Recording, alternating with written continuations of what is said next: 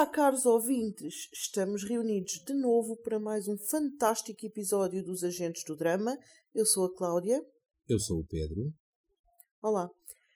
E vamos rever um fantástico episódio de Manifest. Música.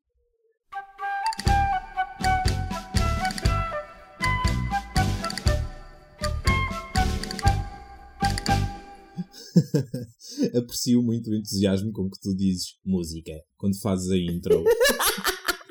Eu nem costumo dizer. Tens muita graça. Ai, Cláudia. Ai, conta-me. Valha-me São Brás de Alportel. Este episódio foi fora de série. Foi, não foi?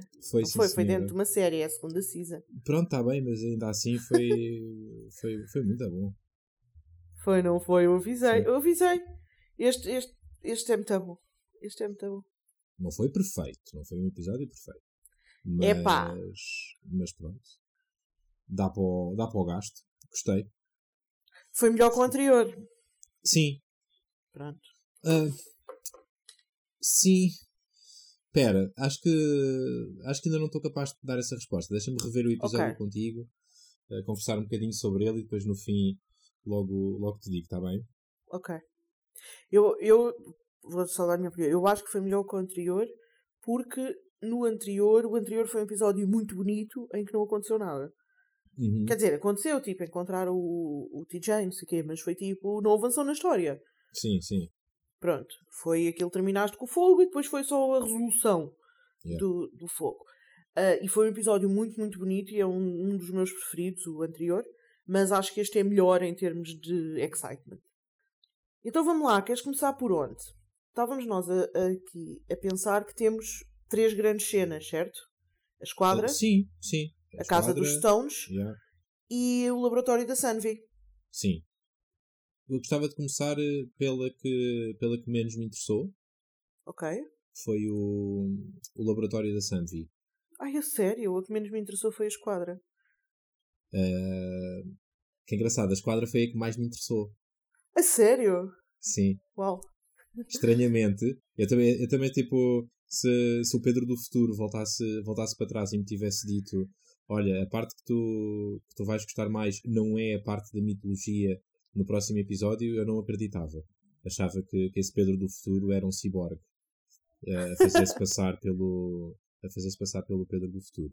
Porque, porque normalmente é, é, é a parte da história que eu mais gosto Uhum. eh, em geral neste género de séries e nesta em particular eh, é a que eu mais gosto, mas neste episódio eh, não foi não esteve no ponto, vá, vamos dizer assim. Oh, E depois, depois podemos conversar um bocadinho mais sobre, sobre isso quando chegarmos a essa parte. ok. Então vamos ao mas então como é que equilibramos isto? Espera lá, para mim a parte do laboratório foi a menos fixe, mas para ti foi a mais Não, fixe, não. é isso? Não, não, não, não foi, Não. não, não, não. Para mim foi a intermédia. Ok. Eu, eu poria de baixo para cima a esquadra, o laboratório e a casa do Stone em cima. Ok, ok. Ah, e tu porias aparentemente o laboratório, depois a casa do Stone e depois o. a esquadra, certo? Sim, sim. Certo. Ah, Não, mas então podemos então um fazer como bocadinho diferente. Começamos, Sim. começamos, com, começamos com esta. Olha, a parte do laboratório eu não, eu não gostei muito porque. Epá, não sei. Aquela caracterização da Samvi achei que. Achei que eram. Achei que eles estavam a levar-nos numa certa direção quando, quando vimos aquilo que ela estava a fazer no- nos últimos episódios de testar nela própria e depois, eh, bem, no fundo aquilo que conversámos com a Raquel a semana passada sobre, Uhum. sobre o facto daquela, daquela coisa que ela meteu para a veia estar a fazer o seu id vir ao de cima. Uhum. Um, e neste episódio uh, descolaram um bocadinho uh, Samvi dessa, dessa história típica de Dr. Jekyll e Mr. Hyde Uhum. e colaram-na a um personagem, bem, basicamente tóxico-dependente. Eu senti todas as, Ok. toda a energia que eu senti da Samvi neste episódio foi estás com uma pedra de coca que, nunca mais acaba. Uhum. Uh, o, e, e, acho mesmo que a atriz foi nessa direção, aquela estrica toda na boca e, o, e, a, e a, a, falta, a falta de concentração e anda de um lado para o outro e faz isto e faz aquilo, depois esquece do que está a fazer, mas, mas não deixa de ter a energia sempre lá em altas. E, e foi interessante uh, com, colocarem-na na, nessas cenas com o Zeke uh, uhum. à mistura, porque ele é um adito em recuperação e, portanto, faz um contraste uh, interessante. Mas fora isso, quando espremes essa história, para mim foi a história C do, do episódio, ou a história B2 ou B1, vá, mais, vita uhum. mais vitaminas. Quando espremes, o que é que sai para além desse, desse, dessa dinâmica entre os dois, que ainda por cima é uma dinâmica que não prevejo que venha a ter continuidade.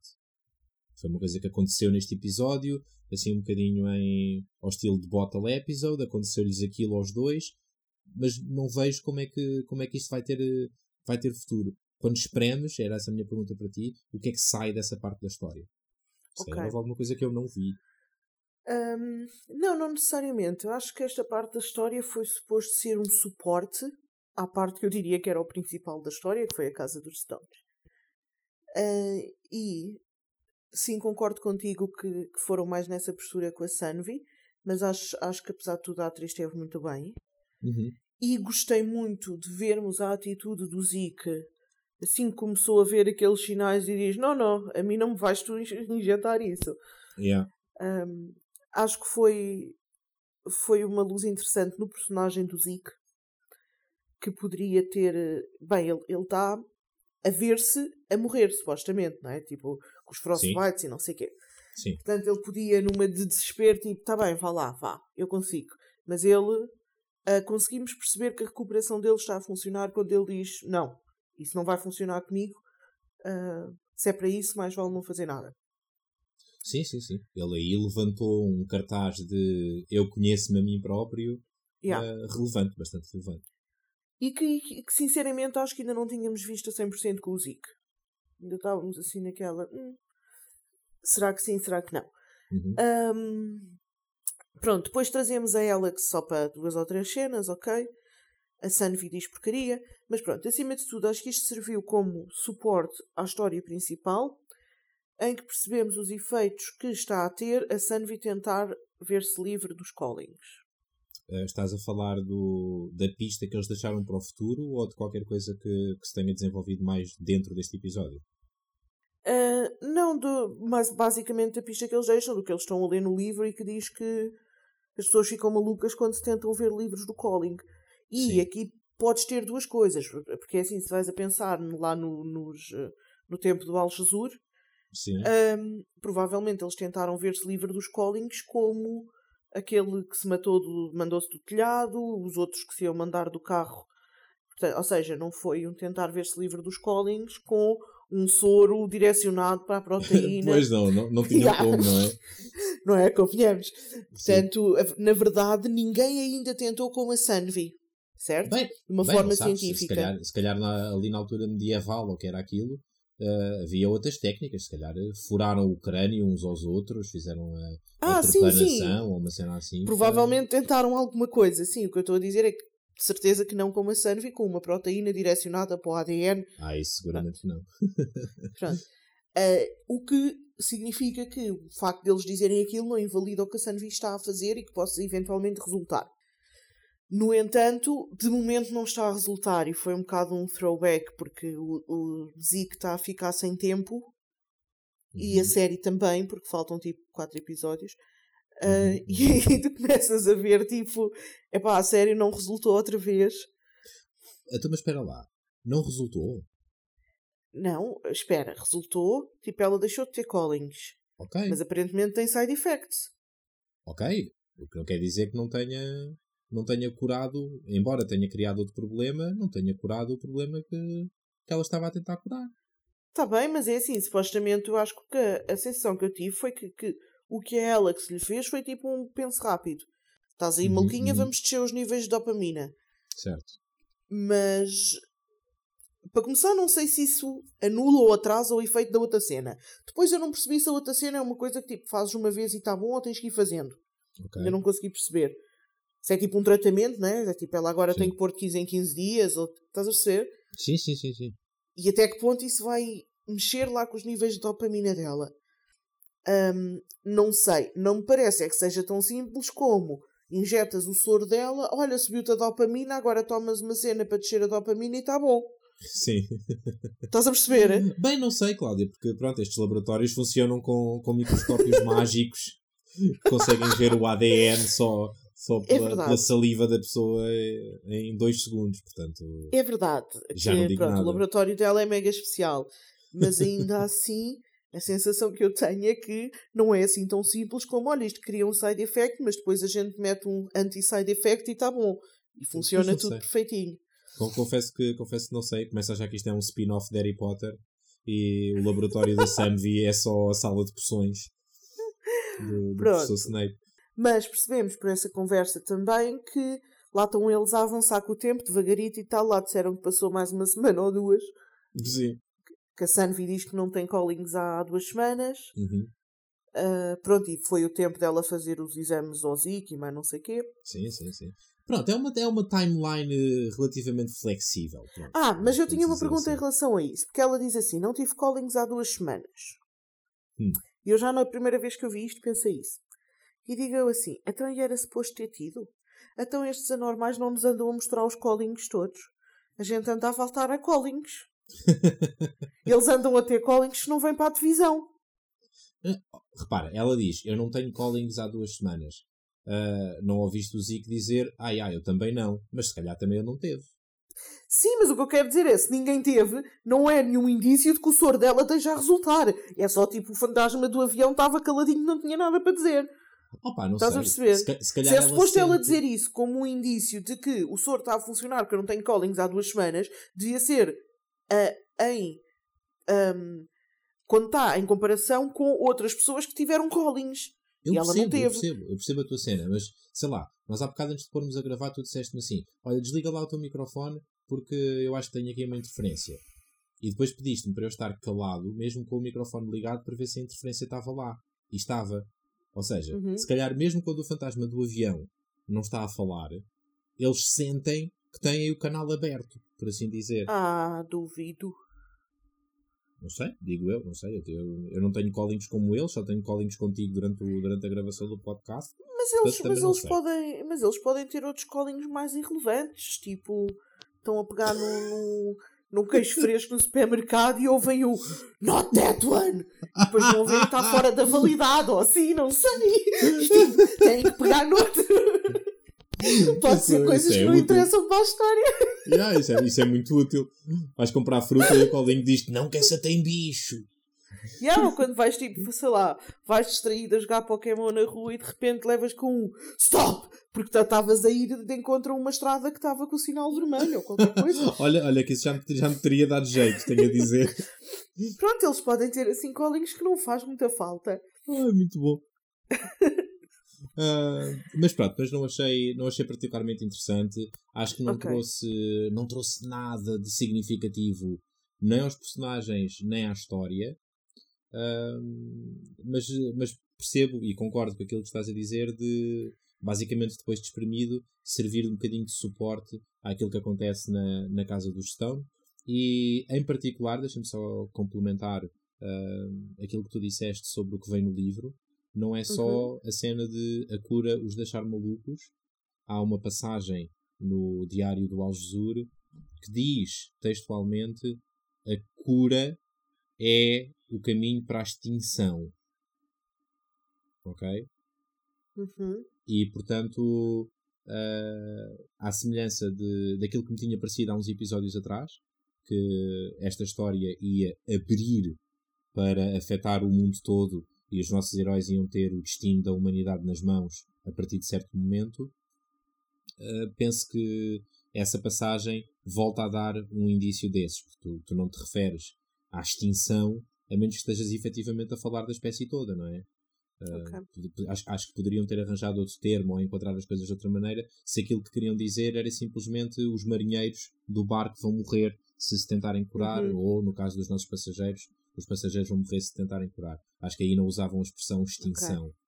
Uh, mas pode ser, pode, posso ser eu que, que estou a ler mal e estou a tentar ver, uh, ver aquilo que, que já acho à partida nestas cenas.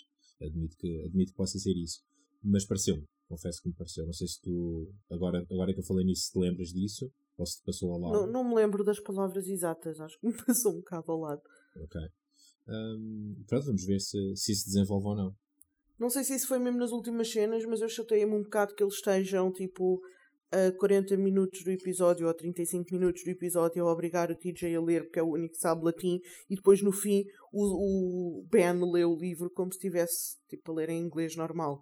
E pronto, foi precisamente uh, esse género de coisas que uh, fizeram com que esta parte mitológica do episódio não fosse a minha preferida. Acho que tinham Ok. aqui um episódio, esta, esta história do barco, Uhum. começa muito bem. Adorei a cena de. Logo nas primeiras cenas, tu começas a ouvir os trovões lá fora e começas a perceber que, que há mau tempo no canal e que, e que a Grace está a ficar enjoada. Começas a ter, começas a ter a construção da fantasia de que estão num barco. Sem tu Uhum. dizerem explicitamente, mas se se Yeah. o episódio a segunda vez percebes que desde a primeira cena Sim, sim. toda está lá e isso é muito divertido porque eles só reconhecem a presença desses, desses elementos muito mais tarde. Uhum. Pá, e adorei, adorei a cena em que, em que a Olivia vai e abre a varanda e tu tens, a, tu tens o plano ah, a saltitar entre os Stones que, que estão a ter o calling e a Olivia e Uhum. atrás de cada um deles estão janelas e conforme o Yeah. plano anda para a frente e para trás as janelas atrás deles estão ah, a mostrar ora uma tempestade, ora um dia solarengo. E é. Foi muito giro, foi, foi, foi bem feito, gostei. Acho que foi um- Percebeste, percebeste antes disso que a tempestade era um calling e que os Não. sintomas eram do barco? Não, não, não, não, não, de todo. Pronto, já. Eu também não Foi, percebi, mas foi eu- só nessa cena. Qu- Quando eles começam a. Quando a Olivia começa a olhar de lado, estás a ver? já. E, e, e começa a dar a entender: espera lá, cá há aqui qualquer coisa que não está bem. eh, tive a ideia. Mas, mas Yeah. pronto, tive a ideia tipo 10 segundos antes deles revelarem e as séries também estão feitas Sim, para sim. isso, para o espectador às vezes sentir que ah, eu percebi antes do tempo. Não, não percebeste antes do tempo. Percebeste quando era suposto, que foi quando eles te, quando eles começaram a dizer que, vinha aí. Mas... E é um passo importante quando temos um episódio em que o facto de a Olivia não ter callings é extremamente importante. Ya, porque se ela não estivesse lá, eles não iam perceber tão cedo, Yeah. pelo menos, que, que aquilo era um calling. Já, está tá, tá muito fixe. Está muito fixe, gostei muito. Ahm, achei um bocadinho desnecessário que o Ben, quando sai, com, com umas aspas, para a chuva, ah, depois Sim. volte molhado. Eu percebo o que é que eles nos estão a mostrar, mas podia não voltar molhado. Ah, acho, acho que tinha Mas sido eh, mais os interessante. são, os callings são bem realistas porque aqui há uns episódios atrás o Ben estava tipo a folhear um livro e começou a cair cinza de calling. Yeah, e ele, ele depois E esfrega a ele cinza e fica com a cinza dedo na e yeah. suja o livro. Ah, mas, mas pronto, mas eh, gostei, gostei muito, gostei muito da camisola do Ben neste episódio. Sério? Vai dar com os olhos dele, gostei, fez pandan. ok. E, Então, mas e o que é que não gostaste? Bem, eu vou, vou só dizer a única coisa que eu não gostei, que foi o que eu referi. Acho que é a única coisa neste momento que eu me lembro que eu tipo pensei, ah, foi quando o Ben começou a ler, depois de ter entrado o episódio inteiro a dizer que só o TJ conseguia ler aquilo em latim. Mas Uhum. ainda assim, eu, rainha das desculpas eh, televisivas, sim. tenho uma justificação para isso. Então, Eu acho que o TJ, a primeira vez, né, quando tipo, eles abriam uma página nova, ele tinha aquilo lá a traduzir e depois ele deve ter tipo, escrito em inglês e posto um post-it em cima ou assim. E então o Ben depois já só estava a folhear e a ler a tradução. Ah pá, e convenhamos, o, o livro não tem assim tantas páginas quanto isso. E pode ser que o Ben, por alguma razão, tenha decorado aquela em particular, e portanto, ou, ou uma ou duas em particular. Eu isso não me chateava, chateia-me ele estar literalmente a olhar para o livro e a andar com os olhos como quem está a ler, enquanto diz uma coisa em inglês e nós sabemos que lá está em latim. É que tipo, Tudo Yeah. bem, ele pode ter decorado, mas então não precisava estar a olhar para o livro como quem está a ler. Estás a perceber? Foram os Collins, foram os Collins. Ele pode estar a ler a tradução, que o TJ provavelmente até escreveu na margem, porque aquilo não é tipo um livro mega antigo emprestado por uma biblioteca nem nada, portanto. não tem mal nenhum tu escreveres num, num pedaço de história com três séculos. É na anotar uma cena qualquer na margem, tipo, também não é por aí. Yeah. Ah, mas mas esta, esta parte da, da casa do Stone ah, sinto que foi, que foi contada em três tempos. Há um primeiro momento em Então. que eles não sabem o que está a acontecer, há um segundo Uhum. momento em que eles já perceberam o que está a acontecer, mas não conseguem resolver, e há um terceiro momento em que sabem o que está a acontecer e estão a conseguir resolver, e portanto a coisa tem uma conclusão. E eu gostei do, do primeiro arquinho, Uhum. mas os dois últimos ah, dei por mim a ver o episódio e a fazer "Ugh", uma data de vezes. Porque, sério? sim, porque acho que, acho que os argumentistas, é epá, não sei, se calhar foi, foi dia do trabalhador lá, a meio daquela semana, ou uma coisa qualquer, eh, tiveram, tiveram uns stress e não puderam encontrar-se para para escrever o episódio e, e o- o episódio, não, essa parte não foi escrita. Foi, epá, faltam-nos aqui umas cenas e é tipo, epá, repete, repete, repete, repete, repete. E, e foi isso que eu senti naquela, na, na segunda e na terceira fase dessa história, foi que eles estavam só a ser repetitivos. Ok. O TJ diz a mesma frase para aí umas seis ou sete vezes e, e o Ben eh, a mesma coisa. O puto é o único que tem um que tem um- algum tipo de crescendo porque a estrutura que ele vai tentando construir vai ficando mais e mais complicada e muda ao longo de, ao longo de toda a sua parte do episódio. Uhum. Mas de resto, pá, de resto não. Ah, a, a irritação que eles, que, que eles começam a mostrar, que é efeito da, é efeito da, da tempestade, ah, acontece logo no início da, desse, desse, segundo, de- desse segundo momento da sua, desta parte da Sim. história, mas, mas não sobe de tom. Ou seja, eu Ah, não senti. um bocadinho, eles vão se enervando mais. O Ben começa a responder torto a toda a gente, eh, tirando. Depois não te esqueças que é o Ben. E há ali, e há ali uma altura em que ele começa, tipo. Tu vês que ele se irrita e responde mal. E depois há, por Sim. exemplo, a altura em que é preciso acalmar o TJ e o Ben para, respira fundo, ok, isto é só o calling, e tipo, puxa o Ben. Estás a ver? Puxa o Ben Sim, para a frente sim, do sim. Mas, por exemplo, o TJ eu notei um crescendo. Tipo, ao início ele estava só tipo, Ei, lá está esta a chatear, mas vá, está bem, vou ler o livro. E no fim estava tipo, eu vou-me embora, que eu estou a matar toda a gente. É pá, pronto. Não, acho, e, e aqui, acho que pela primeira vez tenho que dizer, acho que os atores não foram, ou não foram bem dirigidos, ou, ou Uhum. não mostraram o melhor de si. Não, ah, eu, sei, eu sei que é, foi uma cena completamente fora, porque é suposto Uhum. eles estarem a fazer de meio loucos, Yeah. mas acho que não é um, não é um range que, que estes atores eh, que estes atores tenham bem treinado. Eu, eu gostei da, da Olive, gostei do TJ e gostei do Cal. Eu acho que o Ben andou ali para trás e para a frente, não fazia nada. Yeah. Ele ia a um sítio, dizia uma coisa ao, Cal, ao Cal, depois ia ao outro, dizia uma coisa ao TJ, depois ia ao outro, andava só ali para trás para a frente. E a Grace Sim. passou o episódio todo encostada a alguma coisa enjoada, pronto, portanto também não fez muito. Coitadinha. Epá, pois, pois não. Não, não sei, se calhar, noutro, se calhar noutro cenário, se isto não tivesse acontecido na casa deles, tivesse acontecido noutro cenário que lhes permitisse, ah, não sei, fazerem qualquer coisa de mais interessante com os personagens que não fosse vai da sala para a cozinha e da cozinha para a sala. Eh, que, que é, ok, é uma boa representação, por exemplo, daquilo que, pela, pela qual a humanidade está a passar eh, no momento em que estamos a gravar este, este episódio do podcast, porque pronto, estamos todos de quarentena e não fazemos muito mais do que ir de- da sala para a cozinha e da cozinha para a sala. Mas, pá, mas ali, pá, não sei, ali não. Yeah. se- Senti, senti pouquinho, senti que foi, que foi mal escrito, que foi, ou, ou que foi escrito às três pancadas, que, que se ficaram pela primeira ideia que tiveram. Uh, Ok. Ah, pá, isto vai funcionar, isto vai, vai, confia em mim que isto vai funcionar. E acho que não funcionou como eles queriam. Não detestei, atenção, mas. uh, mas, mas pronto, acho- que podiam ter Ok. feito coisas um bocadinho mais, mais divertidas com, com estes personagens neste setting. E agora que já criticámos a produção da cena, o que Sim. é que me tens a dizer sobre a história em si? A história uh, em si o, foi muito o livro, Sim. O livro, o dragão, o dragão prateado. Sim, o dragão prateado eu percebi imediatamente o que é que era. Pronto.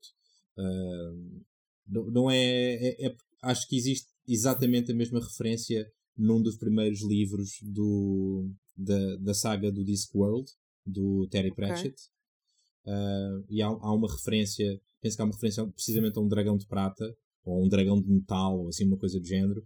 E, e vem-se a descobrir mais tarde que o personagem que está a ver aquilo, na verdade, está a ter uma visão do nosso, do nosso universo, estás a ver? Um universo uhum. um bocadinho separado do deles. Uh, é, uma, é uma cena muito curtinha, mas no, no, livro, mas penso que foi isso que, que me fez, assim que eles falaram aqui do, do Dragão de Prada, e ah, isso é o avião, é claro que é o avião. Uh, e fez-me pensar que o Al-Jazur tinha tido uma visão do avião. Okay. Não me fez pensar que o avião e o barco pudessem ter estado fisicamente no mesmo sítio. E isso levanta-me uhum. levanta algumas questões que gostava de, gostava, sobre as quais gostava de conversar contigo. Mas antes disso, queria só dizer que, ainda para fazer a transição do, da má produção da série para a história em si, acho que este teria sido um capítulo brilhante de um livro chamado Manifest. Percebes o que eu quero dizer? Hum. A história escrita, contada, okay. uh, acho que teria tido muito mais interesse do que vista uh, a desenrolar-se. Okay. Mas, mas pronto. O, em relação a essa cena, tenho uma dúvida para ti, Cláudia. Dúvida? Porque eu acho que nós temos três cenários possíveis e, hum. eu gostava de saber em qual deles é que tu, não em que achas, porque se calhar até já sabes mais, se bem que agora com, com a pouca quantidade de episódios que faltam para estarmos, para estarmos os dois ao mesmo nível, uh, se calhar já não há muito que tu saibas, mas pelo menos o que é que achaste na altura. Uh, em qual dos três cenários é que estamos? Estamos no cenário número 1, um, porta número 1, um, foi o avião que viajou para trás no tempo. Uhum. Porta número 2 foi o barco do Algesur que saltitou para a frente no tempo e depois voltou ao, ao seu tempo. Ou, porta número 3, tanto o avião como o barco viajaram os dois para outro ponto do espaço-tempo. É essa a minha dúvida para ti. Ai, minha nossa. Eu não tenho uma resposta para ti. Ah, não quer saber se sabes, quer saber o que, o que é que tu eu, achaste. Não, não, não, se sim, achaste alguma coisa. Ah, ok. Um, epá, inicialmente, a primeira coisa que eu achei, porque acho que é o que eles nos tentam levar a achar, é que o avião é que foi para o ponto do barco. Ok? Ok, ok, ok. E pode ter sido isso, ok, porque nós sabemos que o Cal, o sonho que o Cal tem, o, o calling que o Cal tem para, da Spiderweb para montar o barco, Sim. É daqueles callings que só o Cal é que tem até agora. Uhum, que é uhum. uh, quando o avião vai a, a, passar pela tempestade e o, calling, e o Cal tem o calling de que está acordado. E lembras que nós falámos disso uma vez, que tu até disseste o miúdo pode ser especial porque aparentemente ele era o único que estava acordado. Sim, eu acho sim. que não era, eu acho é que ele tem callings em que está toda a gente a dormir e ele é o único que está a ver coisas.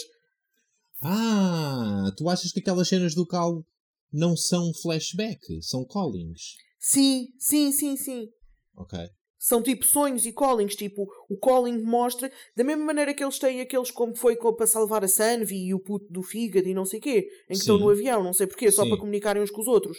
Eu Sim. acho que o fantasma do avião manda aqueles callings ao Cal, portanto, o Cal não, não experienciou aquilo já, que não é flashback, é só, pronto, é um calling.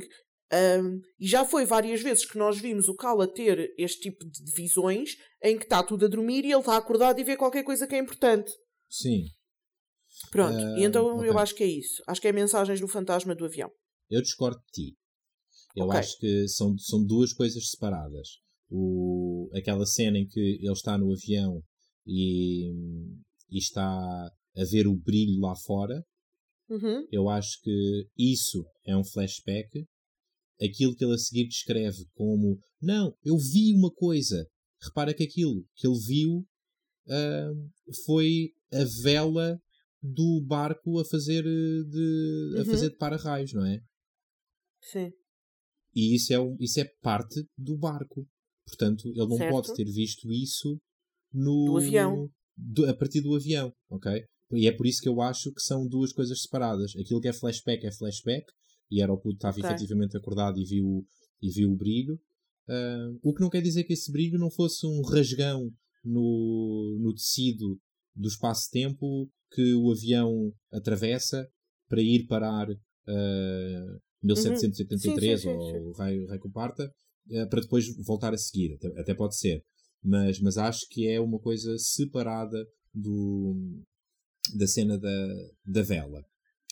Uh, okay. Mas o facto de o puto ser o único que consegue ver cenas do futuro faz-me pensar que talvez o avião e o barco do Algesur tenham sido os dois transportados para o para um momento do futuro, um momento apocalíptico do futuro.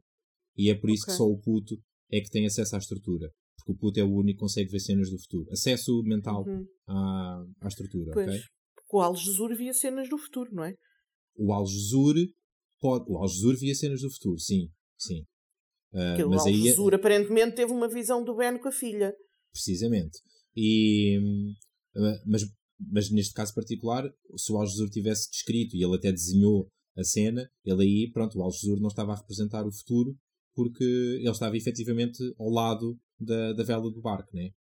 Portanto, aí, aí ah, sim, mas eu não estou um... a falar da vela do barco, estou a dizer que já temos, já vimos antes que, que o Algesur tinha visto o futuro, sim.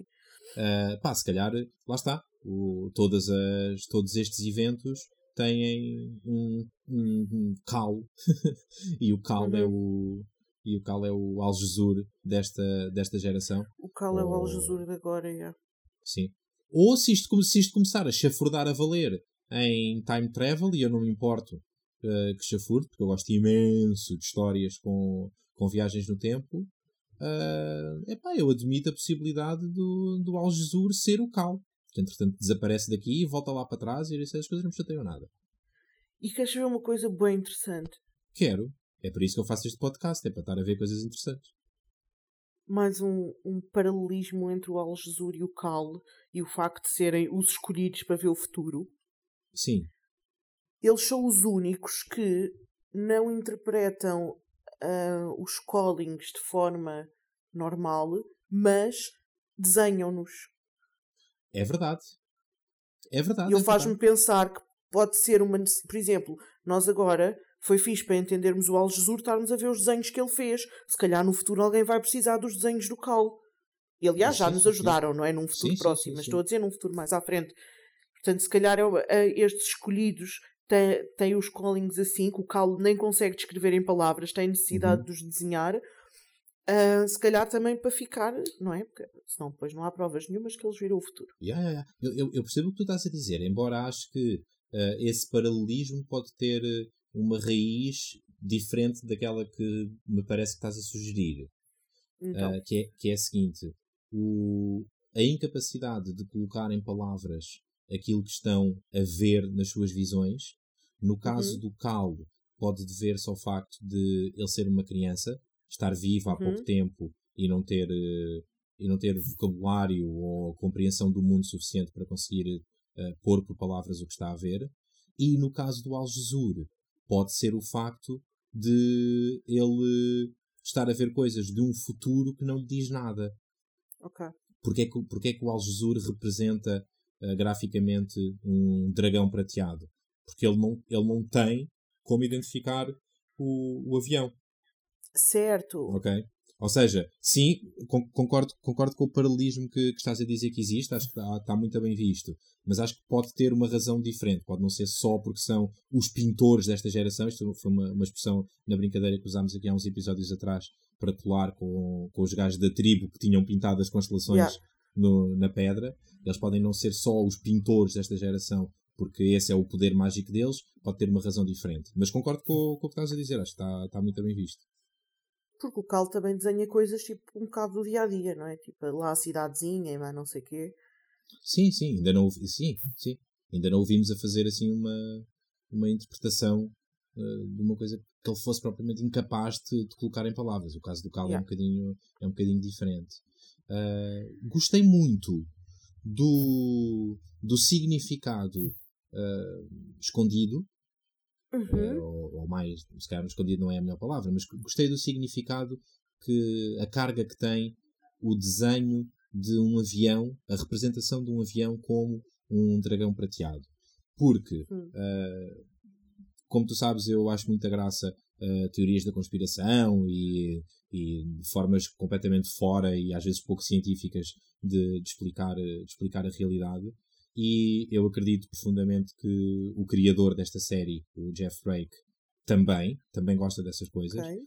Porque isto, esta ideia, uh, é a base, uh, é o suporte teórico para quase todas as teorias de Ancient Aliens. Estás a ver?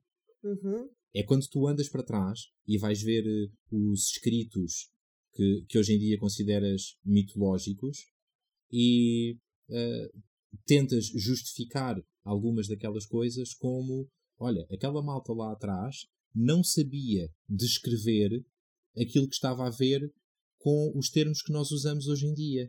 Portanto, Ok. eles tinham que arranjar uma maneira, uh, tendo em conta o, o imaginário que era vigente na altura, eles tinham que arranjar uma maneira de descrever o que estavam a ver.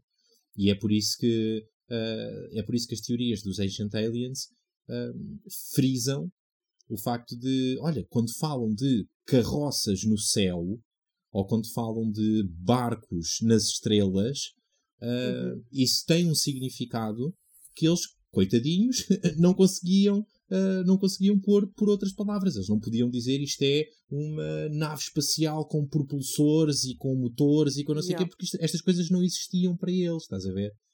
E, pá, e é, é, é muito interessante. Acho, acho, acho isto, acho esse ângulo sempre muito interessante e gostei muito que o Al fosse agora uh, caracterizado como esse tipo de, de personagem. Não é tanto um visionário, é um gajo Uhum. que, que, pronto, que tenta explicar a realidade com, com, com os elementos Com que que lhe estão disponíveis, não é? Mas sim, uh, gostei dessa gostei dessa parte da gostei dessa parte da história e não sei se, se há mais alguma coisa que, que me tenha passado e que tu queres falar. Ah, sim, só um, um detalhezinho. Manda vir, manda vir. Reparaste, reparaste no fim, na, na- no desenho final em que vemos a cara das pessoas todas malucas, onde Sim. está a frase que procurar a cura da gente maluca, Sim, sim. está lá uma Sanvi. A sério? Sim, eles focam numa cara que é tipo um desenho da cara da Sanvi. Ok, portanto é suposto acreditarmos que o, o Al Jesur teve, uh, teve uma visão do futuro aí também. Sim? Sim, e viu uma Sanvi maluca. Ok. Uh, o que significa que o futuro uh, pode ser evitável. Porque das duas, uma. Ou eles conseguem curar a doença e isso conduz à extinção representada nessa gravura, Uhum. ou eles não conseguem curar a doença e, portanto, a data de morte vai acontecer. O prazo de validade expira. Ou Exato. seja, essas- esses dois cenários não são compatíveis e, como há visões do futuro desses dois cenários, isto mostra-nos imediatamente que um dos dois tem que cair e, portanto, as visões do futuro não estão escritas em pedra. Estou, estou a fazer a avaliação correta, Cláudia? Epá, acho que sim. Ok. Quando tu dizes curar a doença, estás a falar disto de eles estarem malucos. Sim? Eu acho que quando ele diz que a única maneira é aceitar é porque, bem, eles devem, à falta de mais tentativas, fizeram isso e. Ou seja, como é que ele ia saber que a única maneira de. O Al Jesur. A única maneira de evitar a Death Date era aceitar os callings. Se ele não tivesse aceito os callings e evitado a Death Date. A death date. Yeah. Estás a perceber? Sim, sim, sim. Portanto, ele diz assim: a única maneira de sobreviver é aceitar os callings e aceitar que it's all connected e tipo aceitar, aceitas que isto é o teu destino e a partir do momento em que aceitas que não há nada que possas fazer para contrariar a death date, deixas de ter, estás a ver? Certo, certo. É, pelo menos foi isso que eu interpretei da, daquelas meia dúzia de linhas que que o homem escreve lá no, nos desenhos. Uhum. Mas para ele saber isso, das duas uma, ou, algum dia, ou ele conheceu um Zeke que aconteceu-lhe a mesma coisa em menos tempo do que ele, ou ele teve que esperar para passar os 10 anos. Yeah. Yeah, yeah. E a verdade é que de todos os registros históricos que, aos quais tivemos acesso sobre o Al-Jazur, uh, não é nada dito sobre a sua morte. Sim, dizem que ele morreu depois, o que é razoável, porque já passaram um fartão de anos, mas não dizem quando, sim. Uh, na verdade, não dizem que ele morreu depois. Dizem, dizem precisamente isso, que não se, não, se sabe nada, não se sabe nada sobre a morte dele. Ah, ok. Sabe-se que ele esteve 10 anos desaparecido, que quando voltou, voltou, veio todo crazy louco e que, e que a voz de Deus estava a falar por ele, mas que mais nada se sabe sobre o fim da vida dele. Portanto, uhum. epá, tanto quanto sabemos, o Algesur pode ainda andar por aí. Sim, e é assim, andar por aqui ou ter morrido 11 anos depois é um bocado irrelevante. Se passou a death date, alguma coisa ele compreendeu. Porque nós sabemos sim. que ele teve o death date calling. Porque sim, eles sim, sabiam que uh, voltámos de 10 voltas depois do Sol apenas para uh, aprender, no, learn, apenas para saber que íamos morrer mais 10 voltas depois. Yeah. Portanto, eles tiveram o Death Date Calling. Yeah, yeah, yeah, De alguma maneira. E compreenderam-no, que é interessante. Yeah. Uh, por falar em pessoas que andam desaparecidas, antes de irmos uhum. à, ao resto da história, uh, há um personagem uh, que voltou e agora desapareceu outra vez de circulação. E este foi o primeiro episódio desde que ele, desde que ele apareceu da última vez que eu pensei: hum, onde é que tu andas? É o Vance. É o Vance. E foi, até te vou dizer em que, em que cena é que foi, especificamente. Foi. foi uh, ok, portanto, o que acontece na, na parte da esquadra é que uh, a Micaela, que nós já tínhamos visto no último episódio, uh, a colocar em marcha o, o ataque ao Jared. Uhum. Uh, lá através dos processos burocráticos, de apresentar os fecheiros e apresentar as escutas e não sei o quê, ela colocou em marcha esse ataque e vimos que uh, a chefe da esquadra uh, estava feita com o Jared de alguma maneira e que, e que, pronto, e que estava pronta para, para responder. Em relação a isso, eu, tu sabes que eu desde o início que acho que, que ela e o Jared uh, estão efetivamente a montar uma, uma operação de, de infiltração naquele movimento de, de Xers. Sim. Neste episódio, uh, acho que o episódio foi escrito para me deixar na dúvida. Ok. Foi só escrito para mim. A verdade é. Sim. Também eles, eles, estão a ouvir o podcast e. Sim, sim, eu sei, eu sei, eu sei. Uh, mas, mas, mas achei isso. Achei que. Continuo a achar que, que ela não é uma Exer, não tem a cabeça virada do avesso como, como o Simon, porque, uhum. caso contrário, penso que ela estaria presente nas reuniões, okay.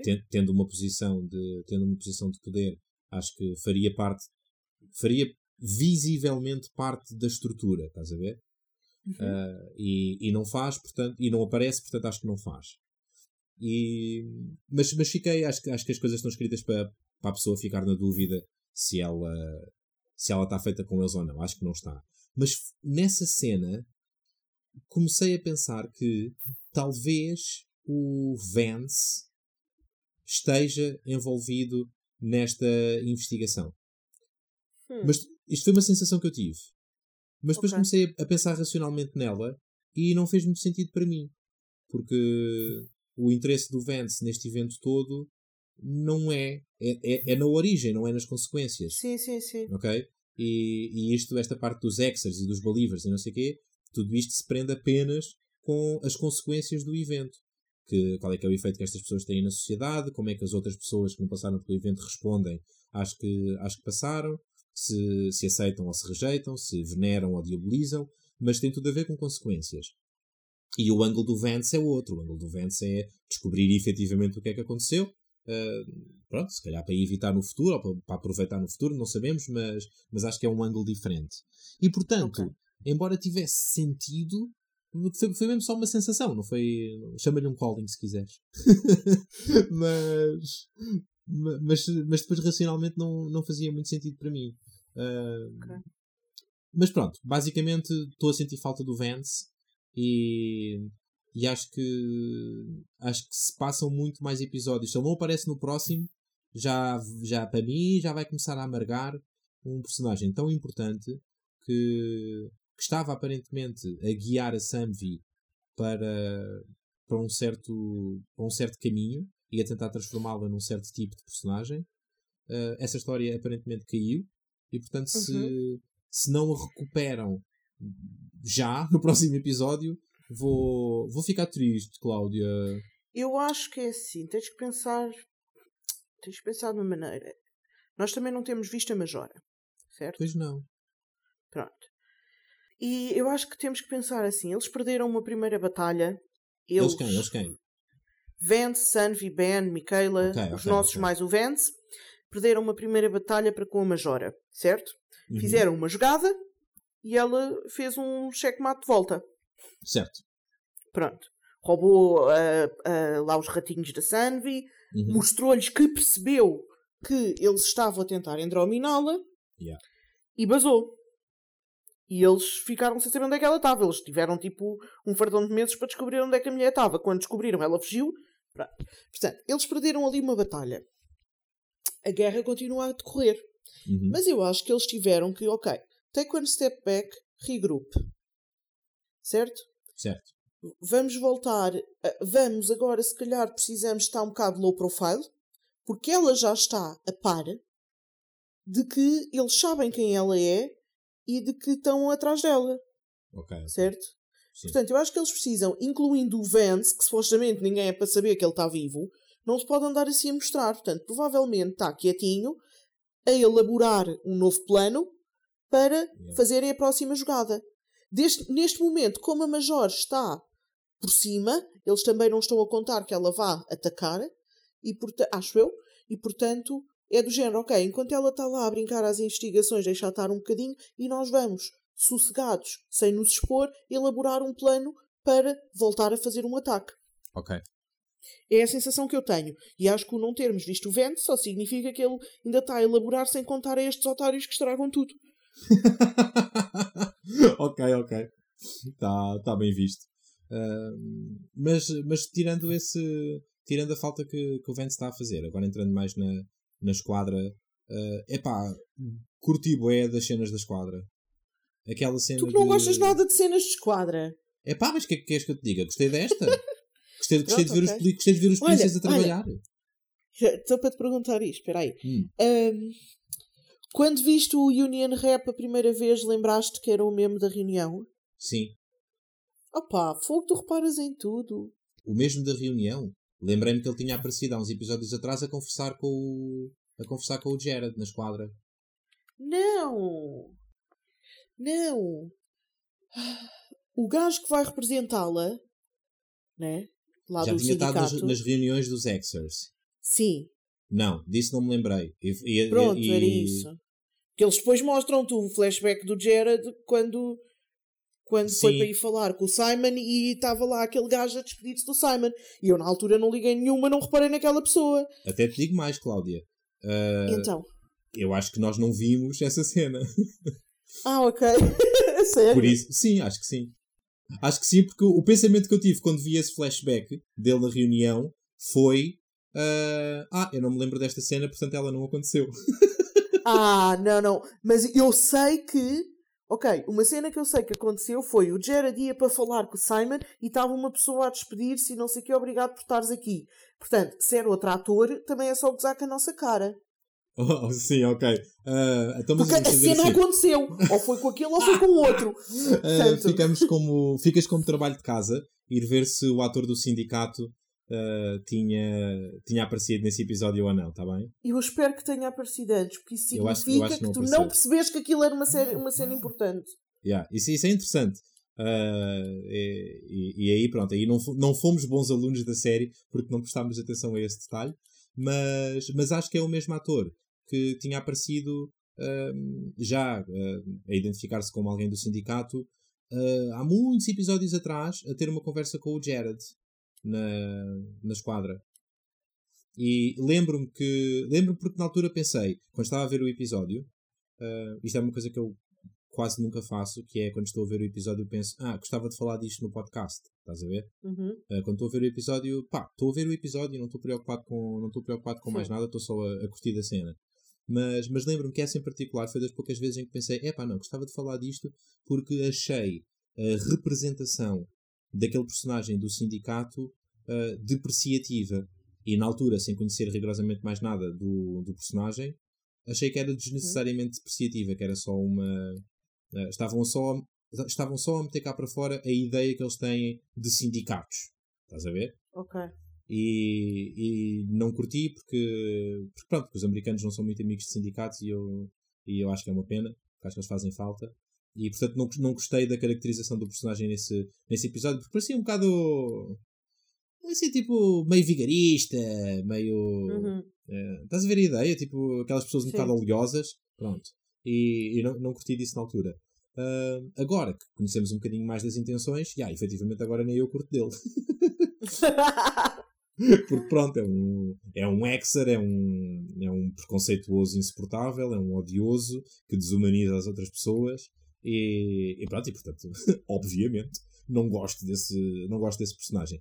Mas gostei que gostei que, que ele tivesse que ele tivesse aparecido e que, uhum. e que fosse um twist que, que ele afinal é dos ele afinal é dos maus e, e acho que essa é outra razão pela qual nós não vimos aquela cena, Cláudia. Porque se nós tivéssemos visto que este gajo do sindicato estava na reunião dos Xers, para uma pessoa, uhum. um espectador que tivesse estado com atenção a essa cena, perdia-se totalmente neste episódio o twist de que afinal o gajo era mau. Estás a ver?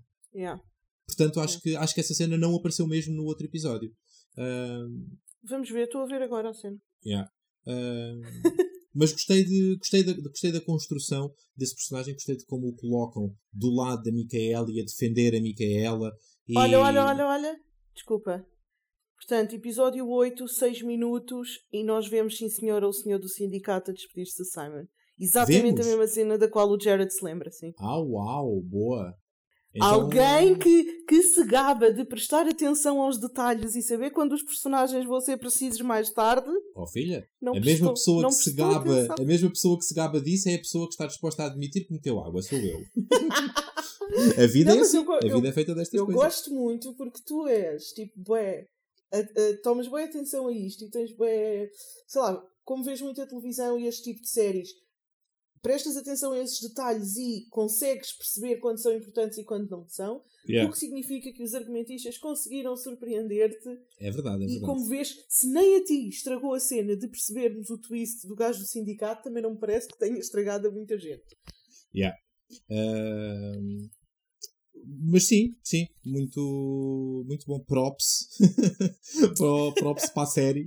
Uh, tiveram, tiveram muito bem aí. Uh, embora acho, continue a achar que pronto, estão a contar, ao escreverem este episódio, estão a contar que o espectador não se lembra daquele personagem, né? Porque efetivamente é suposto ser um twist.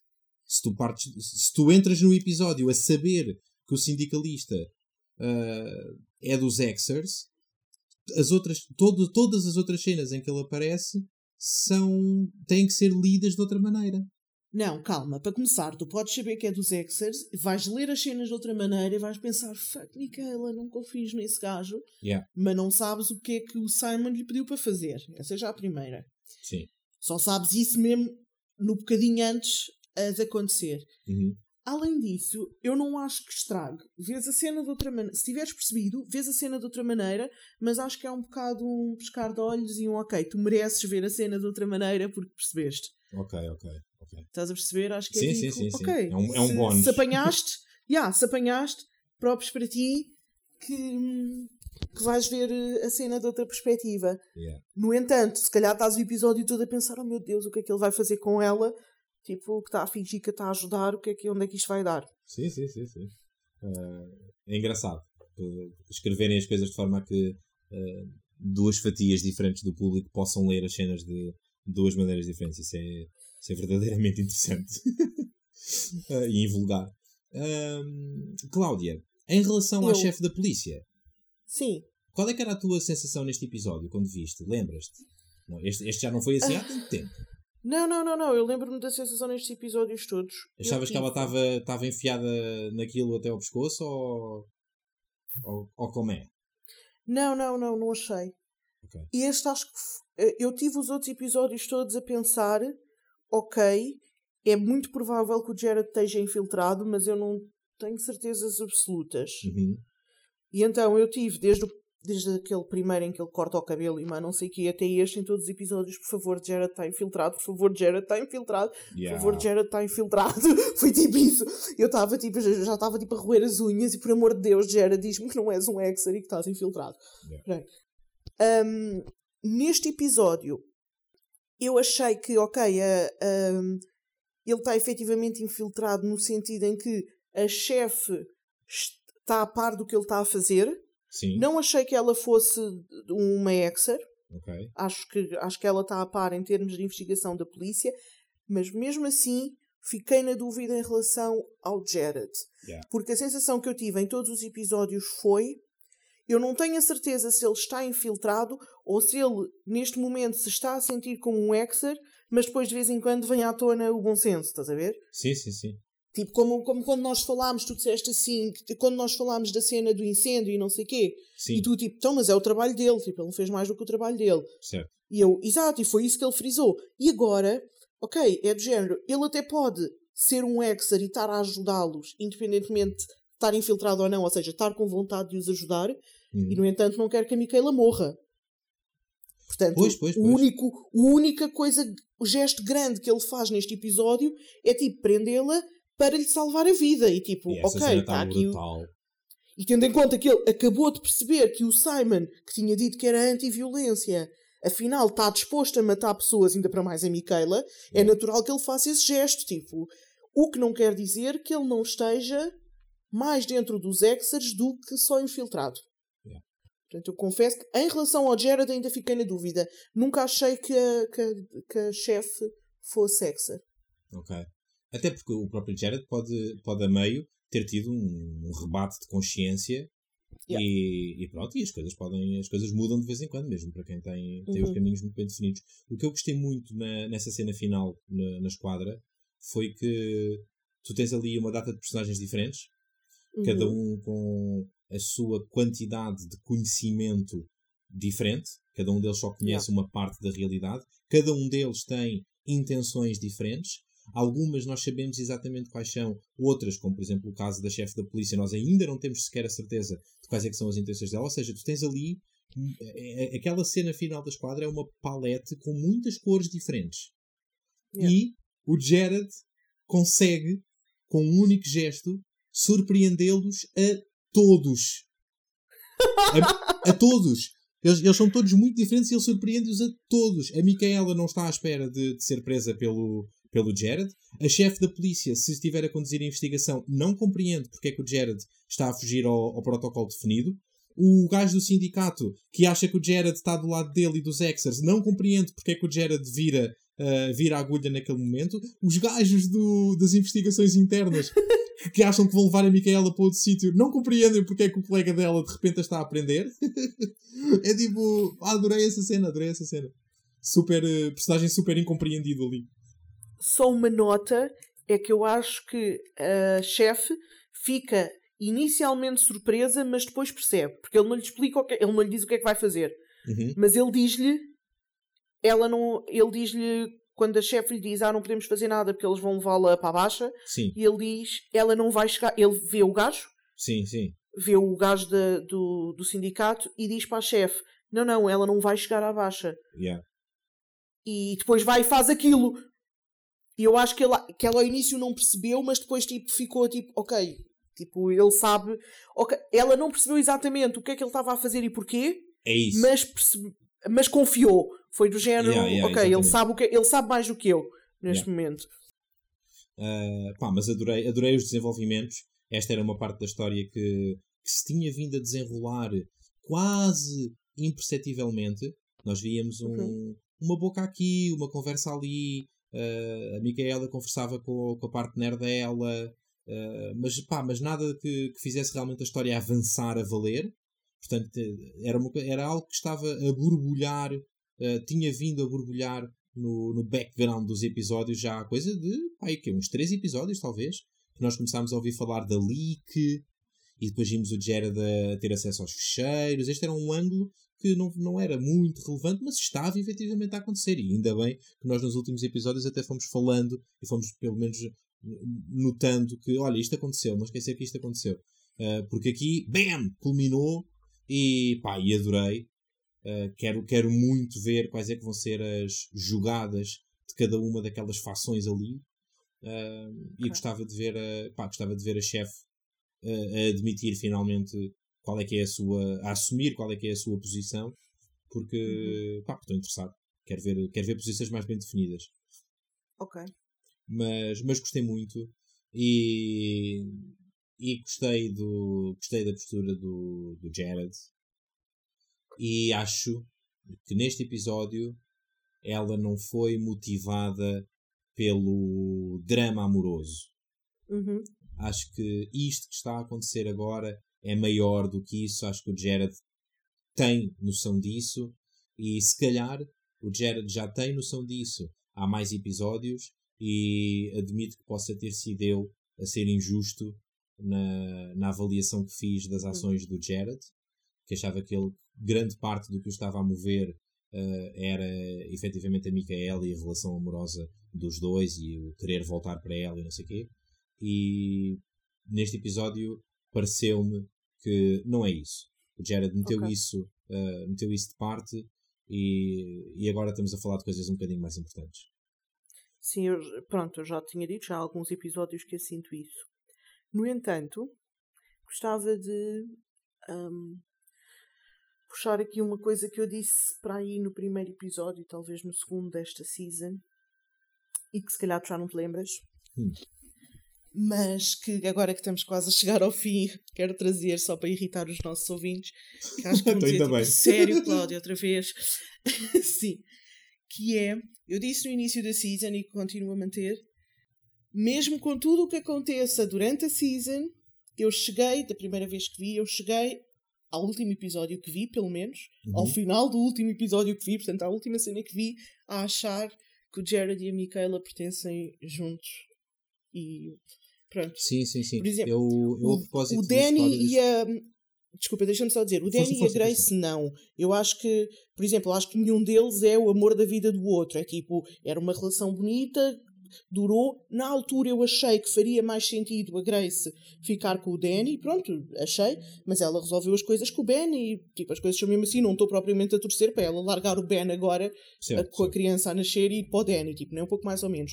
Já a Michaela e o Zeke Uh, desculpa, a Michaela e o Jared, mesmo com a presença do Zeke e com a história como, como a história da Michaela e do Zeke se está a desenvolver, da minha perspectiva, e atenção, que mesmo que eles fossem pessoas a sério, podia não ser a perspectiva deles, uhum. não sendo, pode não ser a perspectiva dos argumentistas, tudo bem, mas Sim. eu continuo a achar que eles deviam ficar juntos.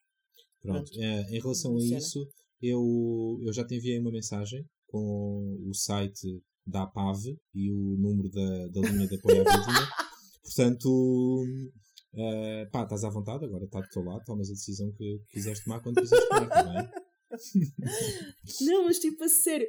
Ok, e eu já defendi aqui naquele dia em que metemos o Jared num divã, porque é que eu acho que a Micaela é o amor da vida do Jared e ele não vai ser feliz sem ela. Mas mais do que isso, a minha sensação dentro do meu coração foi que eles, pronto, eles ficavam bem juntos, mas, mas uh, tenho noção de que pode não ser isso que os argumentistas acham e querem e como eu digo, uhum. se eles fossem pessoas a sério e a Micaela fosse minha amiga, não ia propriamente dizer-lhe: Olha, devias ficar com o Jared. Acho Sim. que se ela está feliz com o Zico, muito bem. Uh, eu, da perspectiva de fã da série, continuo a chipar Jared e Micaela okay. e vou voltar a frisar até ao fim. Até ao fim, pelo menos até ao final até, do episódio 12, viste. que eu não vi o 13. Um, yeah. eu, eu, eu, tenho que confessar uma coisa, e, e, acho que é a última coisa que tenho para dizer sobre, sobre, sobre esta série hoje é que hum, em relação à relação da Micaela com o Zeke, sabes, sabes aqueles dias em que tu acordas e pensas, ah pá, hoje apetecia-me uma refeição daquelas. Hoje apetecia-me o pequeno almoço número 7 do galeto. Sabes? Essa Sim. sensação. Sim. E, e depois chegas e depois chegas ao galeto. Bem, o galeto não foi um bom exemplo porque todos os pequenos almoços número 7 do galeto são bons. Ahm, mas apetece, apetece qualquer coisa muito particular e tu estás o dia todo a querer aquilo e percebes que todo o teu dia fez sentido e vai fazer um sentido perfeito que tu acabes o teu dia a comer aquela coisa fantástica que estiveste a planear o dia todo e depois Uhum. quando metes a primeira garfada meh, não te soube assim tão bem Sim. é isto que eu sinto em relação à relação da Micaela e do Zeke. E do Zeke. Quando ela nos é apresentada, ah, eu sinto que yeah, isto faz sentido, eles têm imensas camadas diferentes de, de conexões entre si. Ele é a pessoa que ela precisa agora e claramente ficam muito bem juntos, têm química, ah, tudo isso é verdade. E depois a relação começa. E, e Yeah. depois tu vês o, o pequeno almoço fantástico com a torradinha e o sumo de laranja e vês os beijinhos e vês as noites de amor e tudo me parece eh, vazio de significado. É, não é? Sim. Eu, eu, ok. Ainda bem que estás a dizer isso porque eu tive sempre receio e continuo a ter que a minha perspectiva em relação a essa relação tivesse bias por uma coisa, que isto acontece-me sempre que isto aparece em ficção. Eu vou dizer porque eu nunca vi isto na realidade, portanto eu não quero ofender ninguém, mas eu tenho boa dificuldade em aceitar relações de pessoas que se amam muito e que estão dispostas a um grande compromisso quando sabem que uma delas vai morrer daí uns meses Jesus. tenho, tenho boa dificuldade em entender, porque a sensação que eu tenho é o- que, que é tipo um fail-safe, estás a ver? É tipo, já, tudo bem, a gente pode, pode fazer o commitment que quiser, não temos que pensar que isto é para a vida toda, porque não é, porque daqui a uns meses já acabou. Estás a perceber? Estou-te a perceber perfeitamente.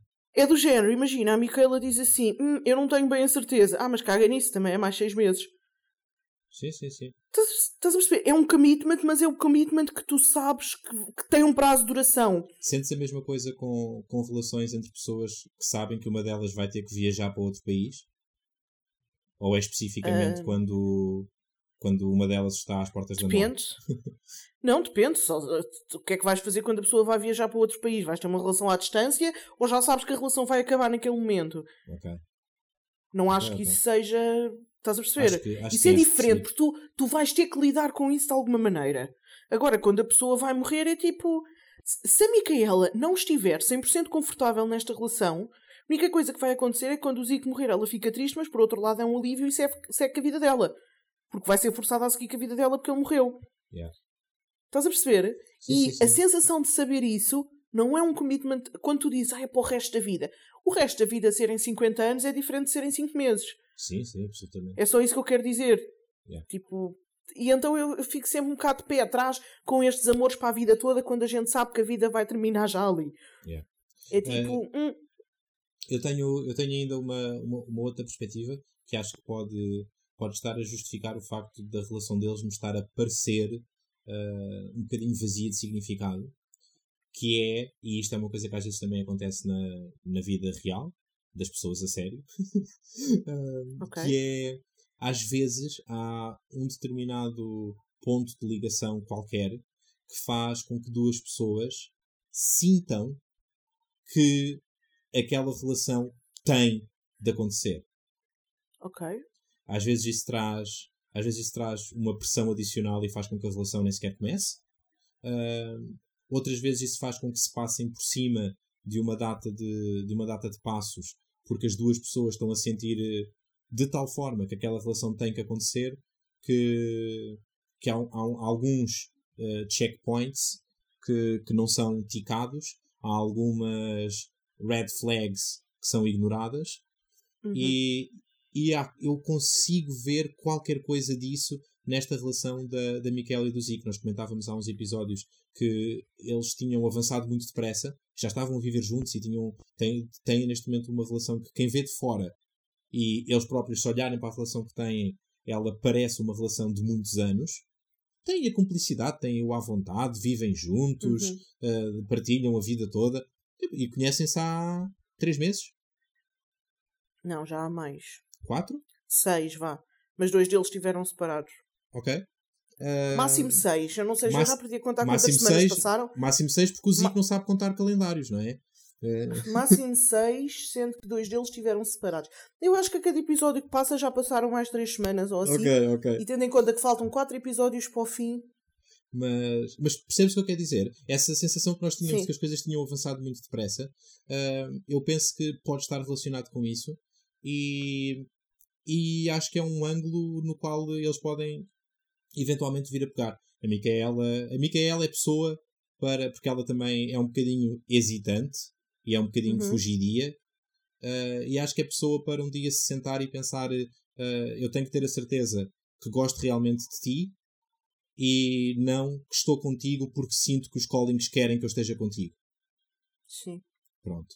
Eu acho que. E, e acho, acho que os dois, o Zico e a Micaela, beneficiavam de, de se colocarem eles próprios sozinhos dentro de si essa pergunta e depois conversarem um com o outro sobre esse assunto. Se parte da razão pela qual estão juntos é porque sentem que os callings ah, os estão a, a forçar ah, a estar juntos. Uhum. Um, yeah. Vou dar um rating de 7.5. Só! Sim, Só para dizer que isso é menos do que o último episódio. sim. Foi exatamente Ok. essa a minha maneira de pensar. Ahm, ok. Quero castigá-los. então tenho só aqui a dizer, só para criar alguma expectativa realista para os próximos episódios. Sim. Lembras no fim da primeira season, quando estávamos quase a chegar ao fim e de repente os episódios ficaram piorzinhos? Sim.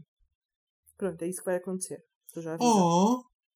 Ai, tu és, tão, tu és tão androminante. Não, não, não, estou a falar a sério. Então, não, a sério, és androminante porque andaste os últimos episódios a dizer "Ah, não se preocupem que isto agora até ao fim da temporada é sempre a rasgar, é sempre não, a subir. não, não, não, não. Conversámos sobre o conceito de crescimento. Nós conversámos sobre o conceito de crescimento. Eu não disse que era até ao fim da temporada. Desde o início, ai. e é tipo, ali, tipo, o segundo episódio é muito bom, depois o terceiro é pior, mas é sempre a subir até ao 10. Ok, Que era, que- até, desculpa, até ao 9, que foi o que nós vimos agora. ok. Pronto. Até Ah. ao 9 eu sabia e, na minha opinião, era sempre a subir. Pronto. A subir pode ser. ah, não tem que ser estritamente crescente, está bem? Sim, pode sim, ser tá crescente bem, em tá bem. sentido lato. Mas, mas sempre Tá assim, mais ou bem. menos. Os próximos episódios, eu vou dizer, são muito importantes para construir, tal como foi na última season. São episódios que, quando tu chegas ao fim, tu percebes que são montes de pecinhas aqui, pecinhas ali, que são importantes para construir o final. E eu Uhum. espero que aqui vamos perceber a mesma coisa, porque eu ainda não vi o final. Mas, individualmente, cada um dos episódios, eu acho que sabe a pouco. E eu tive agora a ler os sumários. E a sensação que eu tenho é, ah, se calhar até é melhor que o que eu me lembro, mas a verdade é eu já nem me lembrava do que é que acontecia. Ok, ok. Portanto, é, é esse tipo de coisas. É tipo, é giro quando vês, mas não. pá, não fica para a história. Sim. Este, este, este, ou do. O do, Sim, sim, do, sim. hum, dos monges, o, né, o último do TJ, é uma coisa que eu lembrava-me. Estes aqui eu tive que tipo, ler com boa atenção o cenário, o que é que acontece neste episódio que eu já não sei. Pronto, é só dizer, não, não precisam de ir com grande expectativa, mas vejam a season até ao fim, porque ouvi dizer que o final é bom, isso eu também não sei. Vamos estar cá Ah, para julgar em certeza, direto. Vai ser de certeza. Ah, mas sim, esse, é natural que as, que as- as temporadas fazem isto, não é? Ah, muito perto do fim, é, respiram fundo, é aquele antes de superar as Mas, velas mas do bolo. também é preciso, É normal. estás a ver o que tu, É tu vinhas a dizer de que ah, se isto continua a subir daqui a nada estou num 13. Sim, Para tu sentires que o final foi muito bom, os outros têm que ser, os outros antes, É, têm que dar é uma sensação que te está a faltar qualquer coisa, que é para eles te Sim. darem essa coisa no fim. Sim. Portanto, pronto. Olha, minha querida, ah, gostei muito de conversar contigo este bocadinho. E, e pronto, fica com um beijinho para ti. Os Beijinho. ouvintes que façam o que lhes apeteça. E se quiserem voltar para o próximo, voltem. Acho que vai, ser, vai valer a pena. E, e pronto. Por hoje ficamos por aqui. O que é que dizes? Sim, ficamos por aqui e até Ok. ao próximo episódio. Então vá. Beijinhos! Beijinhos!